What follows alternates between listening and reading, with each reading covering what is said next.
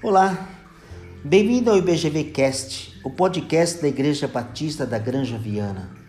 Eu sou Edivaldo Gomes e vamos dar seguimento à série Devocionais. Vamos falar hoje do dever de louvarmos ao Senhor.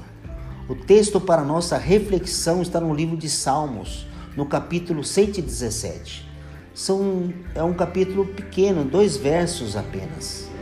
Diz assim a palavra de Deus. Louvem o Senhor todas as nações, exaltem-no todos os povos, porque imenso é o seu amor leal por nós. Na nova tradução, na linguagem de hoje, diz: O seu amor por nós é forte, e a fidelidade do Senhor dura para sempre. Aleluia! Spurgeon, um dos maiores pregadores batista reformado, disse que o salmo é muito curto em sua letra, mas excessivamente grande em seu espírito. Lutero afirmou que este salmo era breve para que todos pudessem aprender o seu significado.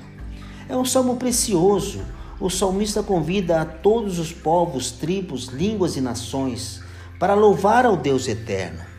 E ele apela a todos os povos, não excluindo ninguém, a experimentar o poder salvífico de Deus. O apóstolo Paulo, no livro de Romanos, no capítulo 15, verso 11, diz: Louvem o Senhor Todos, os, todos vocês, gentios, cantem louvores a Ele, todos os povos. Veja, meus irmãos, que interessante.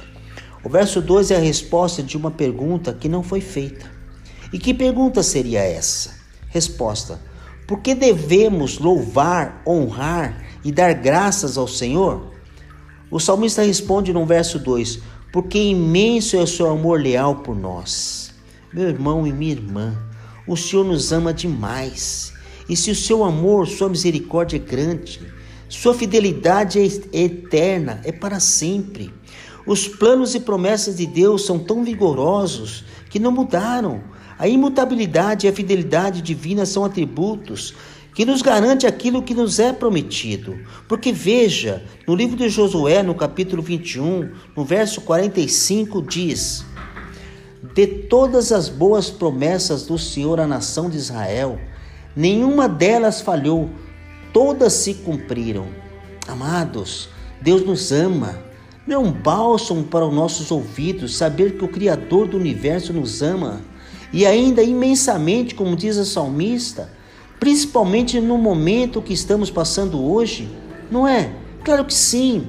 Meu irmão e minha irmã, precisamos aprender que a vida não é da forma que desejamos, mas como o Senhor deseja e guardando em nossos corações que o Senhor nos ama, na proporção que o salmista diz que é imenso e leal, é que devemos buscá-lo em oração todos os momentos, todos os dias, incessantemente, sempre tendo em mente que os planos do Senhor para nós são maravilhosos.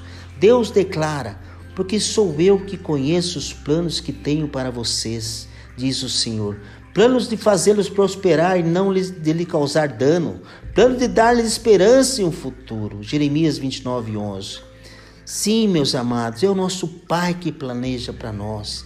Isso tem que nos confortar, nos aquietar e nos animar a buscar incessantemente em oração o Senhor, ao Deus de maravilha, a louvar ao Deus eterno, porque Creio piamente, meus amados, que é através da oração que o nosso Deus nos instrui. Amém.